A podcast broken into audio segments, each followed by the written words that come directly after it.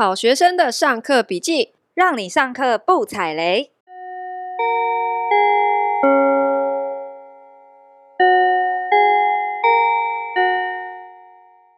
大家好，我是因为台风不用送菜有点开心的 Ivy，我是三个月出门不到五次的 Toddy，好宅哦，我很开心。对，哎，不知道大家有没有发现呢、啊？我们第二季结束了，然后第三季还没开始嘛？嗯，那我们这几集到底在瞎聊什么？对啊，我 就是 反正就是在第三季的主题还没有想好之前，我们决定都来乱聊。对，就是决定把我们的生平一些有没有的没有的经验都拿出来聊聊。那在聊之前，我们先念一下留言好了。好好，在 IG 上 IG 的吗？对，IG 的留言。那有一位叫做 YU Coco。二零一五，YU Coco 二零一五，对，他应该是二月十五号生的，很烦你，你还管人家这个？他说：“请问我们或者是我们的一些呃学员啊或朋友，他想要呃请我们来分享一下两个课程，看看我们有没有人有上过。第一个是五本当冲学院。”是林鼎耀老师，第二个是黑心外汇交易员的告白杰克教练。那他想要知道一下，说我们有没有人有上过这个课？Tody，你有上过吗？没有哎、欸，我也没有哎、欸，因为我目前对于股票类课程没有很大的兴趣。哦，目前啦，我不确定以后会不会。我其实也没有上过，因为我现在就只想把菜卖好。我对行销的课比较有兴趣啦，所以，诶，如果有人上过不错行销课，可以推荐我，我可能会去上上上看。那这两个课程的话呢，看看有没有我们的听众有上过，可以来跟我们分享。我们在此扣一下我们的听众，有没有人上过就是当冲的相关课程，或者是股票课程？就算没有上过这两个，如果你上过别的股票相关，哎，也很值得推荐的话，也可以跟我们分享。那我们也可以跟大家聊聊这样子。好哦，还有另外一位朋友叫 Jean Chen，对，他是私讯我们的 IG，嗯。然后他说：“请问暗场在高雄会接吗？”哦，意思就是他应该在高雄有一个房子，想要问问看我们愿不愿意，呃，来帮他做包租代管吧。嗯，应该是。好啊，我们请这位君倩的朋友呢，你可以私讯到我的粉砖一米好居品牌公寓，你可以上脸书直接搜寻一米好居。好，然后你直接私讯我们，小编就会跟你联络哦。然后因为要先了解一下你的屋况啊，然后地点等等的，嗯，有一些细节需要确认一下，才知道会不就是能不能接嘛，对不对？对。好，那我们今天来聊印度，是不是很跳？对啊，为什么要聊印度？因为我本人对于呃你在印度的经验非常的好奇，所以我想要跟你聊一聊，为什么你你是什么时候过去的？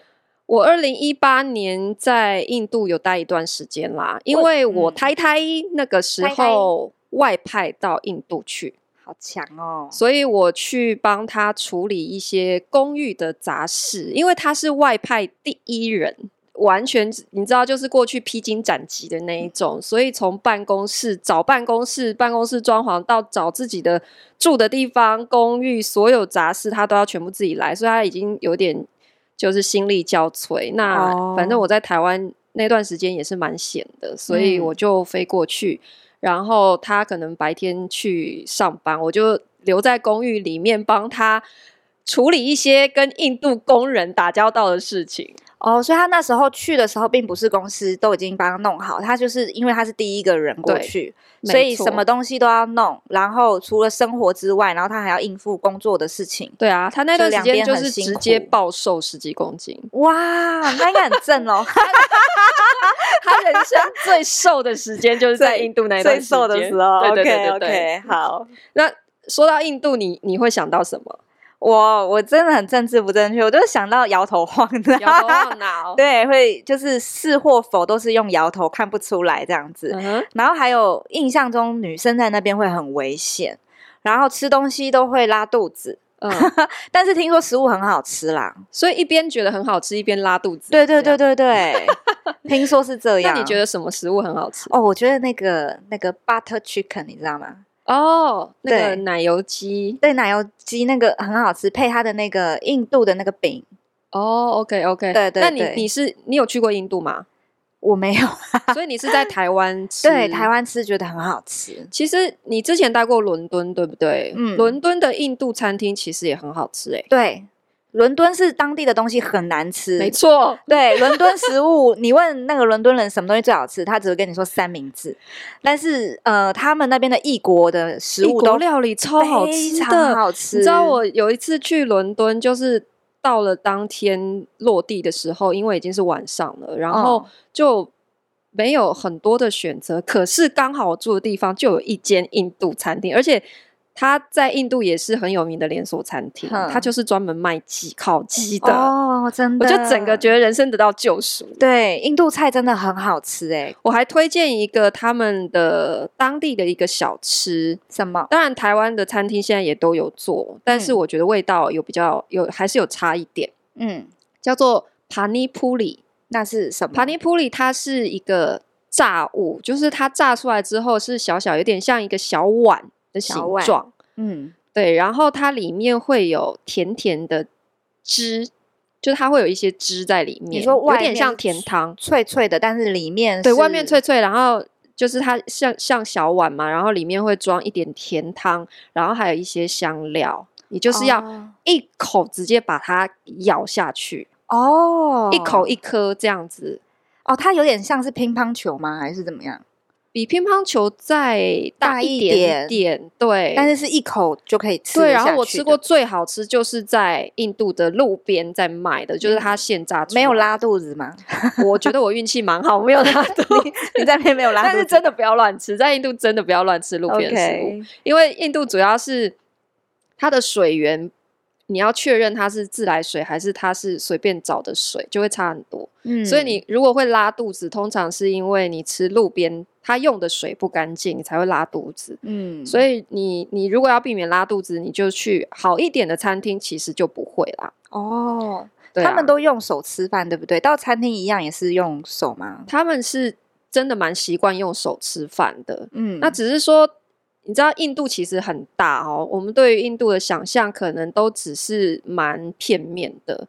可是印度它其实是台湾的九十几倍大哎，哦，很大哎，很大很大。所以它其实你看哦，像我们台湾这么小，我们都常常在占南北，对不对？对。比方说台北的食物跟台南的食物就差很多，然后文化也不一样。对对，那你看放大九十倍以后，印度它每一个地区的。习惯、文化、食物其实都不太一样，嗯，那只是整体来说，就是北部的人他们比较习惯吃面食，嗯，就是饼啊，其实就是小麦做的东西，因为气候的关系嘛，嗯，我们是不是说就是北部比较适合种小麦，然后南部比较会种稻嘛？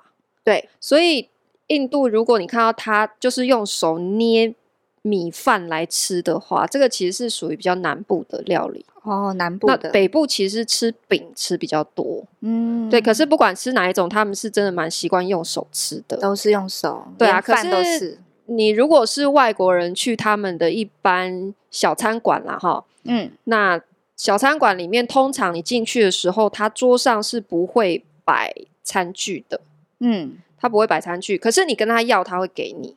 哦，尤其是如果你是外国人的脸。你一走进来，其实他就知道直接给你。对对对，他你你大概不会不太会用手，嗯嗯，所以他有时候看你是外国人的脸，他就会直直接递餐具给你。哦，那如果你去高级餐厅的话，他们桌上就是都会先摆好。嗯，对，因为他知道就是很多外国人他其实是不适应的嘛。哦，哎，而且那个米饭其实是很烫的，哎，你知道吗？你要用手抓，真的，而且米饭是会散开的，对啊，其实是有技巧的。然后他们不是很喜欢做酱料，你会有咖喱什么的，哼，然后你就会整手又烫又黏。其实我很难 想象有用咖喱，然后用饭，你要怎么样把它拿起来？那个真的要练习，你知道吗？是真的可以这么做的吗？是真的可以，可是我至今都不会，因为我我不太习惯，我不太习惯，所以我都是要有。就是餐具，哈，那我你都是去像去餐厅，你都是用讲英文跟他们沟通吗？还是说他们其实只有受过教育的会讲英文？还是大家都会？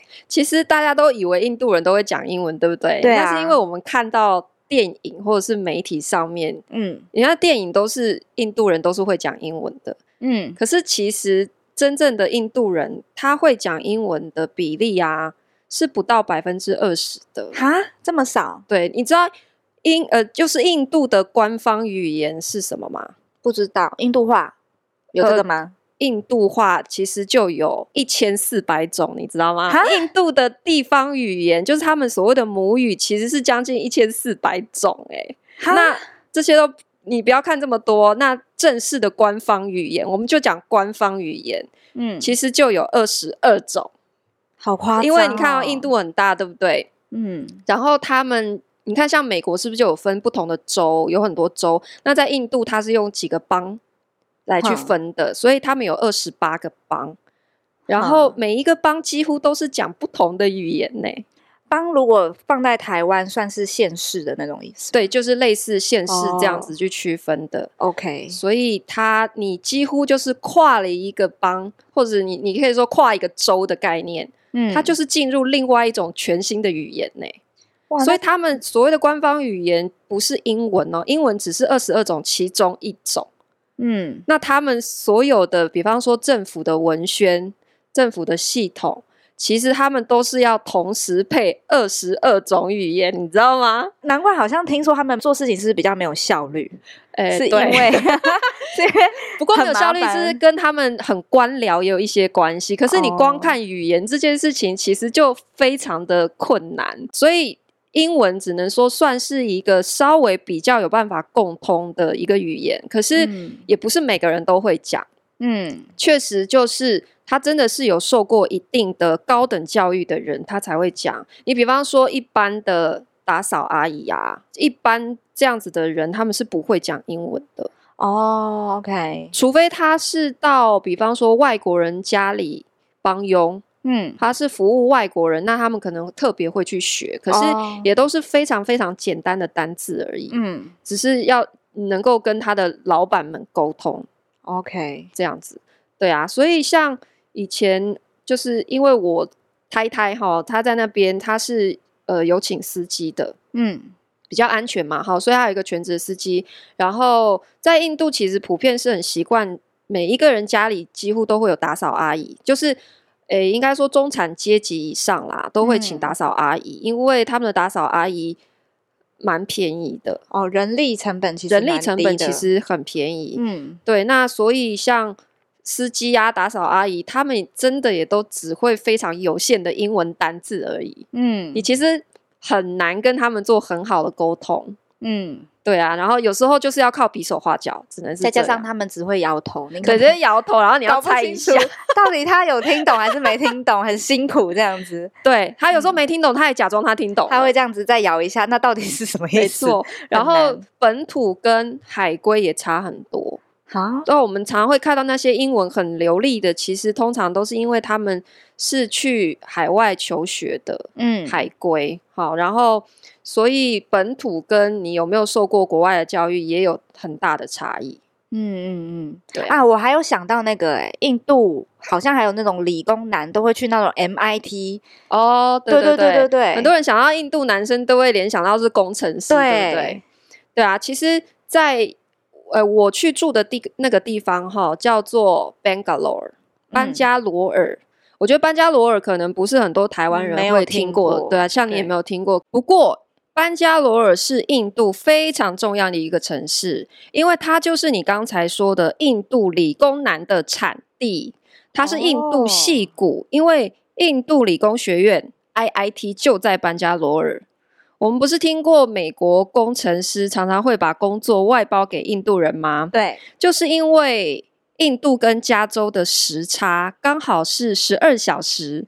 那等于加州工程师晚上七点下班，然后印度就是早上七点准备上。太复杂了，我只想听那边有小鲜肉嘛。就，他们可以刚好无缝接轨，呃，所以印度理工男才会这么有名哦。可是不一定都是男生，其实也有很多印度女生也是工程师哦，真的。那印度你听过哪些城市？我只听过孟买，你只听过孟买啊？哈、嗯，然后可能很多人也会知道，就是说印度的首都是德里哦，这个我也听过。德里，对，德里你听过，或者是有人说新德里，对，这个我有听过。德里跟新德里其实是同一个地方啦。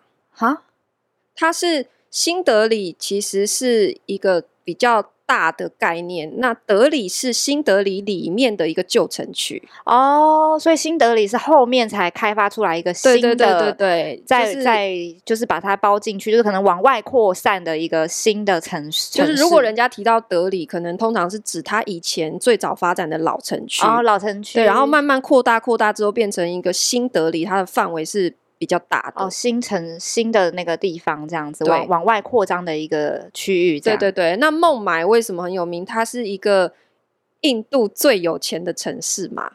哦，对，因为它是在一个港口边，所以它是呃有非常繁荣的进出口贸易。嗯，所以孟买是全印度最有钱的地方。然后印度的首富也是住在孟买。哎，是不是就像是之前你聊的，就是上海跟北京的一个？哎，对对对对对，就是如果德里是北京的话，孟买就算上海，没有错。哦，OK，就是这样的概念。那我待的地方应该算是深圳哦。哦，OK，班加罗尔是第三大城。哦，就是德里、孟买、班加罗尔这三大城市，大家比较熟悉的。那、oh. 它就在地理位置上就分别代表北、中、南，嗯、因为它刚好地理位置也是德里是在印度北边，嗯，然后孟买是在中部靠西边，嗯，那班加罗尔是在南边，哦，所以这三个地方它的气候也是很不一样的，嗯，那我觉得班加罗尔很棒的一点是。因为大家可能都想象说印度很热，对不对？我们常常看到很多新闻，他在拍那个德里，夏天都超过四十度，对。然后雨季的时候都会暴雨，很恐怖，对。可是我跟你说，班加罗尔它是全年四季如春，均温二十五度，哎，你知道吗？很适合那个在那边定居吗？对，它它真的一年四季都是维持在二十到三十度之间，哦，是非常舒服的天气。你就是一件薄薄的外套就可以了，因为它在靠比较南边哈，可是因为它在德干高原上面，嗯，它在一个高原上，它地势比较高，所以它天气真的很棒，嗯，很舒服。然后所以呢，这个地方才会很早期哈，以前印度不是有被英国殖民过吗？嗯，所以那些英国人也很聪明，他们从很早期就进入。呃，德干高原这边去做开发，哦、然后一直到现在呢，班加罗尔的周边哈有一个很有名的地方，它到现在都是一个度假胜地。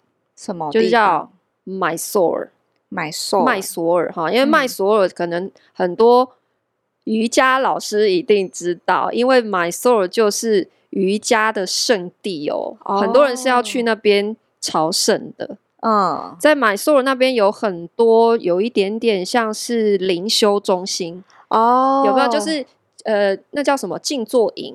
静坐营，对，就是你要去待很多天，嗯、然后他们会一直待在这个村，呃，那个有点像是会所还是村庄里面哈。所以外国人应该很多，就很多那种冥想的人呐、啊，或追求那种，对对对，不是有一个电影叫什么？Eat Pray 什么蛙哥的哦，那个什么蛙哥？Eat Pray。Food 吗？之类的，travel 吗？之类的。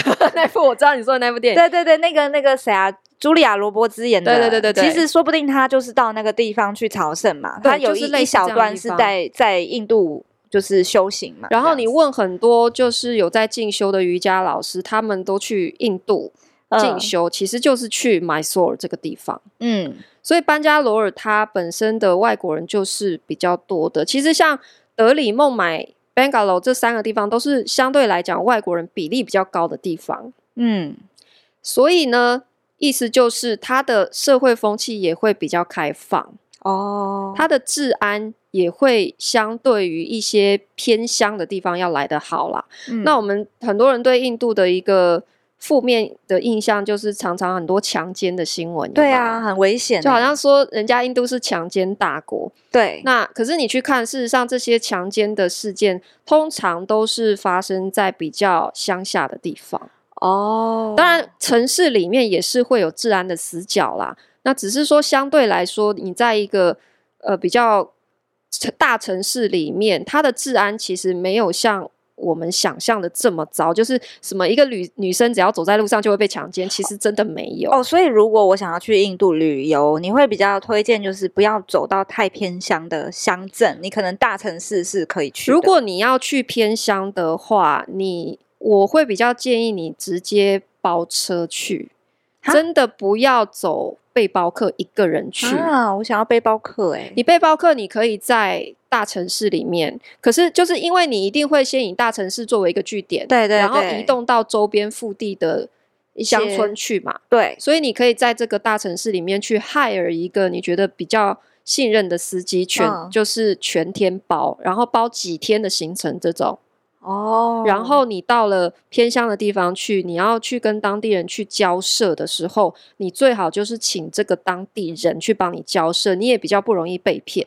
所以你比较建议就是我到大城市去，但是我可以找当地的比较信任人，或者是可能有些人会参加一些 tour，对不对？对你，你最好就是，嗯、呃，如果就看你住的旅馆，他们通常会有配合的司机跟旅行社，嗯、对不对？所以透过这样子的旅行社或者是旅馆去介绍的司机，通常品质会比较好，了解，比较可以信任。那你在那边待比较久嘛？那你觉得印度它是一个适合适合投资房地产？哎、欸，我们真的是三句离不开房地产。我很好奇啊，因为你是说那边感感觉起来好像还可以四季如春，对，对啊，然后好像还可以再开发的感觉哈。好，先从那个买房子的价格来讲了。我们刚刚有讲到说，就是孟买、德里跟班加罗这三个城市嘛，哈，嗯，然后德里在最北，孟买中部嘛，班加罗。北中南哈，嗯、那其实它的房价跟台湾就相对于台北、台中跟台南这三个地方，其实没有差很多。你是说，比如说台北好了，台北可能两三千万，可能它大概就这个价格，孟买的价格大概是这样。对，假设我们现在台北市的房价其实一平平均都破百万，对不对？嗯。可是孟买的房价。现在一平大概也要九十万以上，欸，哎，这么夸张，根本没有再便宜的。那每个人的人均所得大概多少？他们这样子那么贵，他们买得起吗？嗯，我这样讲好啦，我我太太的办公室里面，他有员工，对不对？对，他有 hire 几个员工。好，他有一个助理，嗯。好，然后还有一个工程师，哈，所以他们算是一般上班族的代表，白领的哈。对对对，就是白领上班族，他们的薪水是七八万卢比，嗯，那就差不多是三四万台币，就是直接对半啊，除以二，OK，就差不多是台币三四万，三四万台币，哎，听起来好像跟台台台湾差不多，不多。可是哦，这些人是已经有五年的工作经验喽，他是资深员工，对，他是。他们不是 junior 哦，是 senior 了，哈，所以这样的薪水其实还是偏低的，偏低，就是比我们来说还是比较低一点。嗯，那像司机的话，他一个月薪水是一万五卢比，等于是七千五台币左右而已。七千五台币，七千五而已哦。然后打扫阿姨是每天都要来办公室哦，每天来打扫一次，一个月是一千台币。好可怜哦，是一个月不是一天哦。台湾可能一天一千，他那边是一个月一千。对，所以我前面才会讲说，他们很习惯请打扫阿姨，因为打扫阿姨真的很便宜，太便宜了，真的很便宜。那他们薪水那么低，要怎么买得起房？还是说他们的贷款条件不错，然后让大家都可以买得起嘞？也没有哎，哈，他们的贷款利息是将近十趴哎，贷款。十趴哎，它的利率是十趴哦。对，因为他们的整个通货膨胀是比我们厉害很多的。嗯，他们每年的平均的薪水涨幅大概就是要七趴左右了。嗯，对啊，那所以他的贷款利息肯定也不会低的啊。他可以贷多少啊？诶，贷、欸、款几成是跟台湾差不多，差不多也可以贷到八成，也是可以。但是他们的成本很高，就是利率这一块，对，利息成本非常的高。哦，那外国人的话要要怎么买房子？对，外国外国人如果要在印度买房子哈，他会要求你一定要有当地的收入。哦，你没有办法在没有印度收入的情况之下直接去买哦。哦，对，就是除非你是透过一些。成立法人公司的形式去啦，哈，然后他还是有一些人去走那个灰色地带。只是讲说，正常来讲，你一个人想要在那边买房子的话呢，他第一个需要你有本地报税的收入，而且你的收入必须累计到你买房子的这个价钱，你才可以买。比方说，你想要买一间五百万的房子，嗯，那你在印度累积的收入报税的哦。就是至少要到五百万，嗯，所以你的意思是说，呃，外国人是必须要被本地公司 hire，他才有办法有本地收入，不是说外派那个不算。对啊，对他要你是本地收入的才可以。可是本地的。那这样就不太可能，外国人要买不太可能呢、欸。所以他就是故意的嘛，他就是要垫高一个外国人去购买的门槛啊。嗯，因为你看他们本地人就已经够难买了，对啊。然后如果又一堆外国人抢，哎、欸，所以很好玩哦。他们就是有特别限制一些国家的人，你不可以来买。什么国家的人啊？哦、第一个就是他们周边的一些敌国啦。哦，比方说什么。尼泊尔、不丹啊、伊朗啊、巴基斯坦这些国家是禁止在印度买房子的。然后呢，他前几年又多新增了一个国家，什么国家？叫做中国。啊？哦，对对对对，他们好像有在吵架嘛。台湾人没有被放进去，可是中国人不可以在印度买房子。OK，这是因为就是之前印度整个房地产也是被中国人炒得不像话。被他们整个炒得很高了，oh. 所以他才忽然就是哎，再列一个中国人禁止买房，禁止买房。对对对对，对，可是听起来就是你本地人要买，其实也很困难呐、啊。那这样子买不起，他们怎么办？所以你为什么会看到很多画面在印度有所谓的贫民窟？嗯，oh. 贫民窟的产生就是因为他们买房其实比我们还要困难非常多。因为它是一个贫富差距非常大的一个地方哦，嗯，就是跟我们比起来哈，然后其实贫民窟里面呢、啊，它很多不是我们想象的，就是游民或是什么的哦，他们里面其实是很多白领上班族在住的，可能工程师啊或什么的也在里面住。对，为，什么？因为就有点像加州戏谷，有没有？现在不是上班族很多都在路边搭帐篷哦，对对对，甚至是住在露营车上面嘛，嗯。对，其实也是一样的道理。那在印度就会变成贫民窟哦，因为他们买不起房子，他们就随便找了一块地，然后就搭铁皮，然后所以就是变相的自地自建，变相自地。对，然后你知道他们自地自建到什么程度？因为他们很早期就占有那一块地，可是那一块地可能是国有的，嗯，然后可是因为他们占领的年代已经非常久远了，可能已经从建国以来，然后就已经。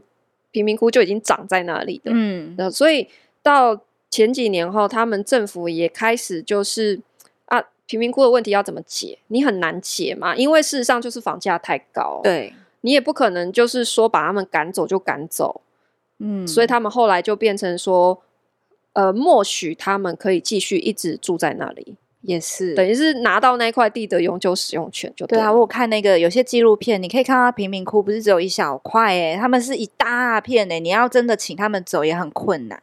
呃，其实还有一个关键是哈，因为嗯、呃，印度其实是一个民主国家哦，嗯啊，对，他们是民主国家，他们是要投票的.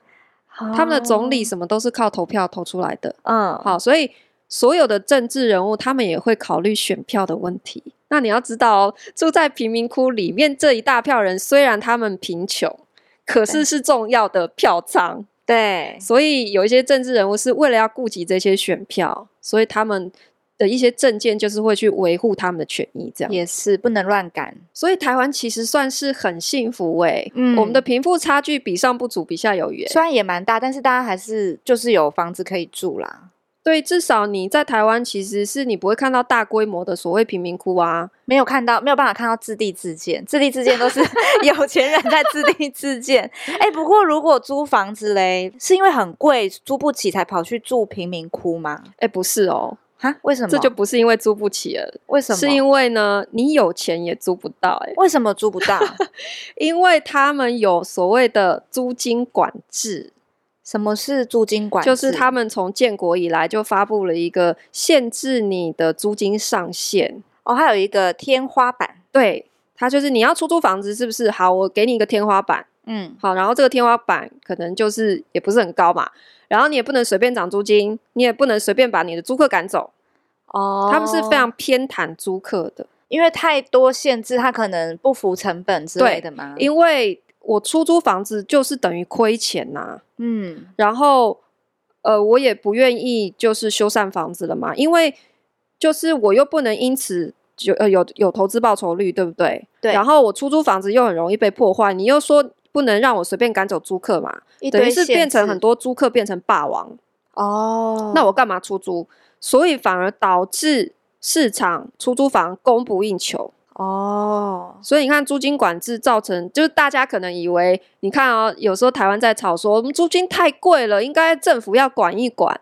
嗯，我之前写过一篇文章，就是我研究了整个印度的租金管制的制度哈，它最后造成的结果是什么？就是一个例子，它就是因为租金管制导致屋主不愿意出租房子，嗯、也不愿意修缮房子哦，所以变成你有钱你也租不到了。所以利益良善更惨哎、欸，对啊，虽然利益良善，但是他并没有相应的措施，而且限制超多哦。就是房东哈，他如果真的要出租房子，他就会说，第一个你不能带异性回家哈，然后他有时候连你的宗教信仰啊，你有没有吃素都要管呢、欸。这是就是他们非常非常严格在筛选他们的租客、啊。OK，供给方市场就是这个样子。对啊，那租金管制一直到二零一五年才开始慢慢松绑啦。嗯，对啊，那可是。现在目前还是处在一个就是只有改善一点点的一个阶段啦。嗯，对啊。那租金管制其实哈带来的一个最大的副作用哦是别的，就是你不能让我收高租金，对不对？你限制我租金嘛。嗯、我作为一个房东，那我怎么样？那我就收高押金啊。所以你知道，在印度很多租房子是押金要十个月，十个月，十个月，你知道吗？是。负一压十，哎，哈，负一压十，我我我太太租的那间房子押金就十个月，太夸张了。他们只有很少数的城市是三个月，就是在印度租房子哈，最少最少押金是三个月，嗯，可是大部分的城市都是六个月到十个月的。那这样子，因为押金你就没有限制我啊，你限制我租金，对不对？那我作为一个房东，我。我出租房子，可能很多人是为了对抗通膨嘛，因为物价一直在上涨，我租金不能涨，我怎么对对抗通膨？嗯，因为你去上班，每年薪水都有奇葩的涨幅，你却告诉我我租金不能涨，嗯，是不是很不合理？那我要怎么对抗通膨？好，好啊，我就给你收十个月的押金，拿去放着存，然后生利息啊，所以。去租房的人反倒不是因为穷，你还是要是有钱人你才租得起，因为你要准备总共十一个月。对，所以重点在印度租房子为什么很困难？是不是因为租金高，是因为押金高？哦，你一次要拿十一个月，将近一年的钱呢？嗯，等于就是你就是直接要年缴啦。对，差不多是这个意思。然后也不会付家具给你，嗯，几乎都是空房。哦、oh，他们是 okay. 他们是不愿意附带家具的啊，因为他们连修缮都懒得修嘛。嗯，所以没有家具怎么办呢？他们这个时候就还有一个新的服务，叫做家具家电租赁服务。哦，就是都可以。对，有很多公司就是专门提供租屋族说，哎，那你。因为你也许租一年而已，你如果自己都买家具家电，其实美合嘛，嗯，不划算。好，你可以来跟我租，那他们的价格大概是，比方说你租一张沙发呢，一年的租金差不多是三四千块台币。嗯，好，所以假设你租一年的话，是不是好像用租的就蛮划算的？就是你房子如果只住一年，你家具用租的是比较划算的。嗯，啊，可是假设哈，你是。这个房子你会住到三年五年的话，那它有一个方式，就是说你家具跟我租三年，你就可以不用还我了哦，你就等于买下来这个家具了。嗯，因为你付三年的租金，已经差不多等于买下这个家具的价值了。嗯，对啊。然后他们高押金还出现一个什么有趣的服务，就是你会看到他们的银行啊，都会提供一种消费贷款，叫做押金贷款。哈，专门否押金的？对，就是为了要让大家更容易去租到房子，因为你要十个月的押金啊，拿不出来怎么办？嗯、你就可以去跟银行申请贷款。嗯，那贷款的名目就是你是为了要租这个房子，然后因为要十个月的押金嘛。嗯，对啊，所以这是印度一个很特别的一个产业，可以看得出来他们那边租房居住的。方式应该也是很不稳定，才会有这么多奇奇怪怪的商业行为。那我很好奇，你刚刚说你们那时候租房是住多少钱啊？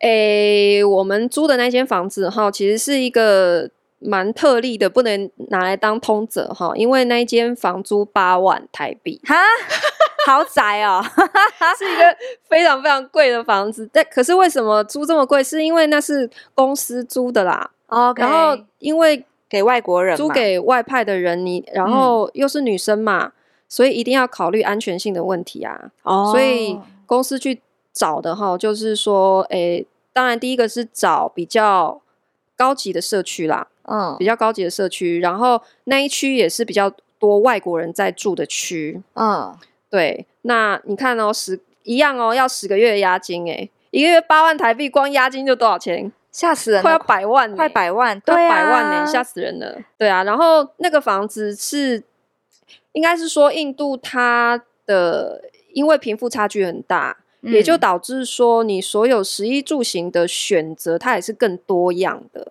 啊。就比方说你要租房子，你看哦，他们的居住可能从贫民窟到高级的豪宅，嗯，也其实。也都你可以选择嘛，OK 对啊，那只是说普遍来讲，就是正常你去租一个房子，你你也没有办法期待它的屋况很好，所以听起来那边就像台湾以前在出租房的时候，大概五五年前吧，也是很极端呢，要么就是可能三五万的那种高级公寓，或者是那种很破烂的。可能六六七千的那种雅房，对，好像没有中间值哎。那像是一般的可能上班族，如果想要租房子怎么办？他们有没有跟我们一样，有类似像共生公寓的方式，或者是 share house 的感觉啊？没错哦，就是。这就有点像我们之前在讨论为什么我们回台，我回台湾之后我们会做共生公寓嘛？嗯，就是台湾之前有一段时间也是，哎，我发现市场上面只有很贵的那一种，好像给外国人的高端房源，要不然就是很破烂的那种雅房。嗯，所以呀、啊，他们也是一样，哎，他们是从二零一五年开始哦，就有跟我们一样，跟我们一样在做共生公寓的。新创公司，它跟我们走的时间点很像，哎，对，时间点其实差不多。年前，对，然后他们也是就是跟屋主谈长约，然后反正你不愿意装修，那我出钱帮你装修嘛，嗯，我就帮你把破破烂烂的房子翻修之后，然后做出很漂亮的公共空间，甚至是结合 co-working space 的这种哦，嗯，那因为这样子的做法就解决了高押金的问题嘛。对，他们租房最大的问题不是高租金，是高押金。嗯，好，然后居住品质又好很多，所以一推出就大受欢迎。哎，哦，我在 Bangalore 的时候就去参参观过一间当地很有名的品牌公寓，也是新创公司。嗯，好，然后所以也因此他们的共享办公室也很受欢迎。嗯、在 Bangalore 也有一间非常大的 WeWork，WeWork、嗯、就是很有名，在全球各地都有做 Co-working Space 的嘛。对对对，所以。因为就是解决了他们租房子押金很高的这件事情。哦，借由共享的方式，然后让你可以用不用这么高的押金，因为这些呃共生公寓或者是 co-working space，他们把这个空间承租下来以后，他就可以让个别的租客不用付这么高的押金，这个时候押金就降下来，可能就回到正常的押二付一，嗯，或者是。甚至是押一付一也有，哎，那他们在有共生公寓出现之前都是住什么啊？不会大家都去住贫民窟吧？大家都自地自建吗？这么 强、哦？有贫民窟之外的选择，就正常住什么这样？对啊，他们其实哈很多上班族跟学生啊，之前都是只能。跟房东住在一起，就是如果你要便宜的房子，然后又想跟房东住，可是这些房东其实哦，他们还会帮你准备早餐、晚餐啊，home 爸 home 妈，对对对对，就是 home stay 的概念，哦、就是 home stay，没错，OK，很便宜哦，一个月大概一千台币左右而已，哈。真的、哦，他就是给你一个很小的房间，一张床，很简陋这样子。哦，可他会帮你准备早餐或晚餐这样子。嗯嗯。所以你在印度的路边哈，你会看到很多出租房子的纸条，就像我们以前也会贴红纸条啊，布告栏上面、电线杆上都有，对不对？对。然后你就看到他写大大的两个字 “PG”。PG 什么意思？很多写 PG，我一开始也不懂什么意思，后来我才知道它是 Paying Guest House 的意思。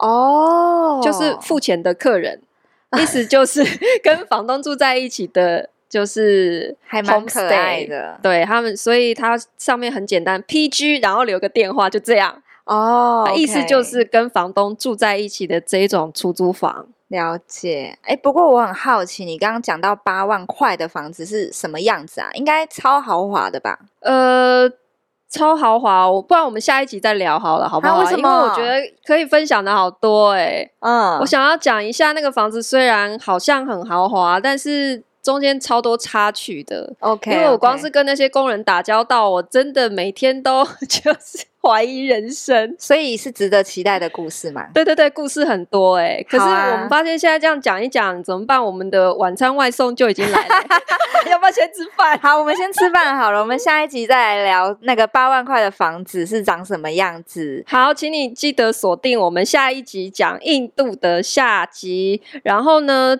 最近好像我们的留言量有点低耶、欸，怎么办啊？请大家帮我们五星留言、按赞，然后的那个 podcast 上面留言已经完全停滞了，哎，没有，你不要一直讲出来啊！对不起，对不起，很烦呢。呼吁大家，鼓励大家帮我们留言呐。对，就是大家问我们什么，我们还是会很热心回答。或者是你没有问题，可是可以跟我们分享你的听后感，可以吗？我们希望知道我们有没有什么需要改进的。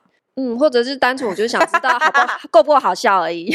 但是我们这一集有一点点严肃，不会啦。我觉得我们这一集有值得期待的地方。我们先来吃饭，没有，因为印度真的太复杂，所以我需要前面很多的铺陈，先让大家了解一些印度的状况，才有办法进入。说实话，那个印度真的没什么人在讲房地产诶、欸，对不对？哦，房地产这块真的没有、欸，应该只有你而已。对，没错。好.那我们今天分享到这边，下一集继续哦。好，那我们就下课喽。噔噔噔噔噔噔噔噔噔噔噔噔噔噔噔噔，布布。四十分钟哦。天哪！